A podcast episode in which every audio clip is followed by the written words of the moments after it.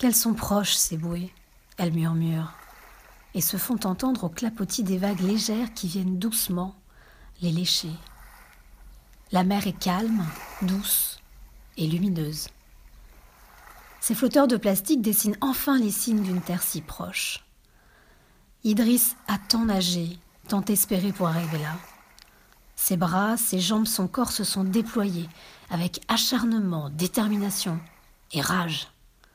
À en oublier le froid continu de l'eau qui infiltrait tout son être et immobilisait ses gestes de nageur d'infortune.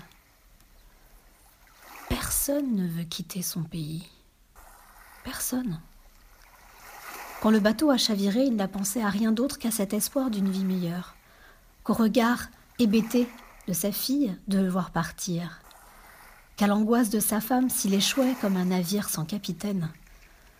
Il s'est battu comme un diable quand ses compagnons sont tombés à l'eau, comme un diable pour vivre lui, hésitant à tendre la main, à en chasser sa part d'humanité dans les profondeurs de la Méditerranée. Celle qui pourtant l'avait uni aux autres échoués d'une guerre sans nom. Le bateau retourné, il a résisté aux mains qui l'ont agrippé pour s'en sortir et les a laissés libérer l'étreinte sans se retourner. Droit devant, nager encore, nager, plus fort, toujours, coûte que coûte. Ne penser ni à la douleur, ni au froid, ni à la faune sous-marine. L'instinct de survie l'a dominé. Mais sinon, ça sert à quoi tout cela? À quoi sert de tout quitter, de tout risquer? À quoi sert de vivre si ce n'est pour ne plus exister? Il n'y a pas de fuite, mais une impérieuse nécessité. À l'approche des bouées et devant ce grand ferry qui assure les croisières des vacanciers européens, il panique.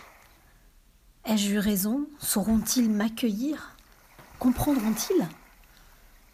Il est si fatigué de ce voyage, les muscles tendus et endoloris. Idriss lutte pour offrir à son âme ses dernières brasses vers la liberté. La chaleur des éclats du soleil apporte un peu de quiétude au tourment de son âme. Il pense à sa fille, à ce qu'il lui a raconté de l'Italie.